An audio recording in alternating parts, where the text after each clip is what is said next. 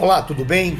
Amigos e amigas, esse fato do dia de hoje da nossa Rádio AM Liberdade não poderia ser outro senão o fato que é hoje motivo de mobilização no Brasil inteiro, de todo o campo democrático da nação brasileira é a leitura hoje da carta às brasileiras e aos brasileiros em defesa do Estado democrático de direito.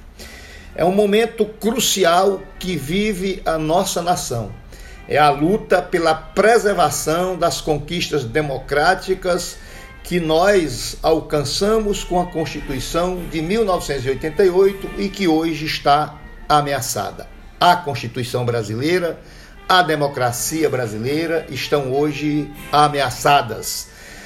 Por isso, a nação se levanta e está editando e divulgando hoje, no dia 11 de agosto de 2022, já com 910.603 assinaturas, da Carta às Brasileiras e aos Brasileiros em defesa do Estado Democrático de Direito. Primeiro, contextualizar que a data do 11 de agosto ela é muito significativa, porque a data em que o Dom Pedro I, em 1827, editou a criação dos cursos jurídicos no Brasil. O primeiro deles em São Paulo e o segundo em Olinda, em Pernambuco. E é importante que nós aproveitemos esse dia para, de norte a sul, de leste a oeste desse país, possamos, numa voz só, independentemente do posicionamento político que nós tenhamos, da condição social que nós ostentemos, que nos levantemos em defesa da democracia, em defesa do Estado de Direito Democrático.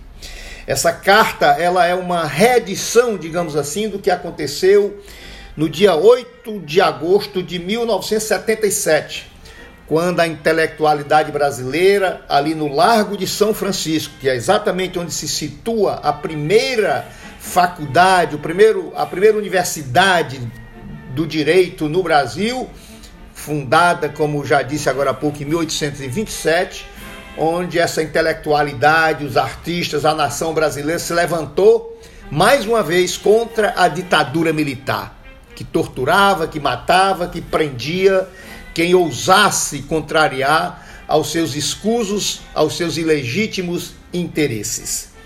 Pois bem, no dia 8 de agosto, na época não foi no dia 11, porque no dia 8 foi quando começaram as comemorações é, do, 8, do 11 de agosto, que tem a ver com o dia do advogado, com, por conta da fundação dos cursos jurídicos no Brasil e também com o dia do estudante.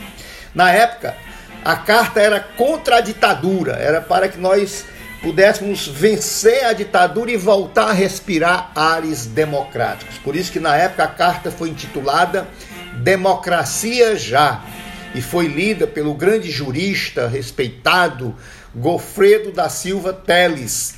E o Gofredo da Silva Teles, ele é, foi quem leu aquela carta, aquela carta aos brasileiros. E, e como eu disse, a consigna era a consigna era democracia já, porque estávamos numa ditadura. E agora a versão nova deste ano, em que a democracia se encontra ameaçada, é democracia sim. Democracia sempre, melhor dizendo, democracia sempre. Então, sem mais delongas, nesse fato do dia de hoje, a Rádio Liberdade de Boa Viagem, a FM Canudos e também nas minhas redes sociais, no podcast, estamos juntando a nossa voz, a voz da, a voz da nação brasileira para gritar contra qualquer tentativa de retrocesso, contra qualquer tentativa de derrocada do Estado de Direito Democrático. Por isso, vamos também aqui ler a carta às brasileiras e aos brasileiros em defesa do Estado de democrático de direito. Ou como eu gosto mais de dizer, que eu acho mais enfático, Estado de direito democrático. Vamos à carta Democracia Sempre Em agosto de 1977, em meio às comemorações do Sesc Centenário de fundação dos cursos jurídicos no Brasil, o professor Gofredo da Silva Teles, mestre de todos nós, no território livre do Largo de São Francisco, leu a carta aos brasileiros, na qual denunciava a ilegitimidade do então governo militar e o estado de exceção em que vivíamos. Conclamava também o restabelecimento do Estado de Direito e a convoca convocação de uma Assembleia Nacional Constituinte. A semente plantada rendeu frutos. O Brasil superou a ditadura militar. A Assembleia Nacional Constituinte resgatou a legitimidade de nossas instituições, restabelecendo o Estado democrático de direito com a prevalência do respeito aos direitos fundamentais. Temos os poderes da República, o Executivo, o Legislativo e o Judiciário, todos independentes, autônomos e com compromisso de respeitar e zelar pela observância do Pacto Maior, a Constituição Federal. Sob o manto da Constituição Federal de 1988, prestes a completar seu 34º aniversário, Passamos por eleições livres e periódicas, nas quais o debate político sobre os projetos para o país sempre foi democrático, cabendo a atual cabendo a decisão final à soberania popular. A lição de Gofredo está estampada em nossa Constituição, abre aspas, todo o poder emana do povo, que o exerce por meio de seus representantes eleitos ou diretamente nos termos desta Constituição, fecha aspas. Nossas eleições com o processo eletrônico de apuração têm servido de exemplo no mundo. Tivemos várias alternâncias de poder com respeito aos resultados das urnas e transição republicana de governos. As urnas eletrônicas revelaram-se seguras e confiáveis, assim como a justiça eleitoral. Nossa democracia cresceu e amadureceu mas muito ainda há de ser feito.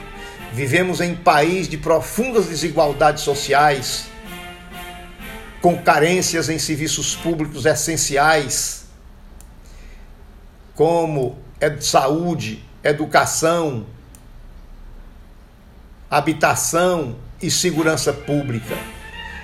Temos muito a caminhar no desenvolvimento das nossas potencialidades econômicas de forma sustentável. Estado apresenta-se ineficiente diante dos seus inúmeros desafios, pleitos por maior respeito e igualdade de condições em matéria de raça, gênero e orientação sexual. Ainda estão longe de ser atendidos com a devida plenitude. Nos próximos dias, em meio a estes desafios, teremos o início da campanha eleitoral para a renovação dos mandatos dos legislativos e executivos estaduais e federais. Neste momento, deveríamos ter o ápice da democracia com a disputa entre os vários projetos políticos visando convencer o eleitorado da melhor proposta para os rumos do país nos próximos anos. Ao invés de uma festa cívica, estamos passando por um momento de imenso perigo para a normalidade democrática, risco às instituições da República e insinuações de desacato ao resultado das eleições. Ataques infundados e desacompanhados de prova questionam a lisura do processo eleitoral e o Estado democrático de direito tão duramente conquistado pela sociedade brasileira. São intoleráveis as ameaças aos demais poderes e setores da sociedade civil e a incitação à violência e à ruptura da ordem constitucional. Assistimos recentemente a desvarios autoritários que puseram em risco a secular democracia norte-americana. Lá, as tentativas de desestabilizar a democracia e a confiança do povo na lisura das eleições não tiveram êxito. Aqui também não terão. Nossa consciência cívica é muito maior do que imaginam os adversários da democracia. Sabemos deixar ao lado divergências menores em prol de algo muito maior a defesa da ordem democrática. Imbuído do espírito cívico que lastreou a Carta aos Brasileiros de 1977 e reunidos no mesmo território livre do Largo de São Francisco, independentemente de preferência eleitoral ou partidária de cada um, clamamos às brasileiras e brasileiros a ficarem alertas na defesa da democracia e do respeito ao resultado das eleições. No Brasil atual não há mais espaço para retrocessos autoritários. Ditadura e tortura pertencem ao passado. A solução dos imensos desafios da sociedade brasileira passa necessariamente pelo resultado, pelo respeito, passa necessariamente pelo respeito ao resultado das eleições. Em vigília cívica, contra as tentativas de ruptura, bradamos de uníssona voz: Estado democrático de direito sempre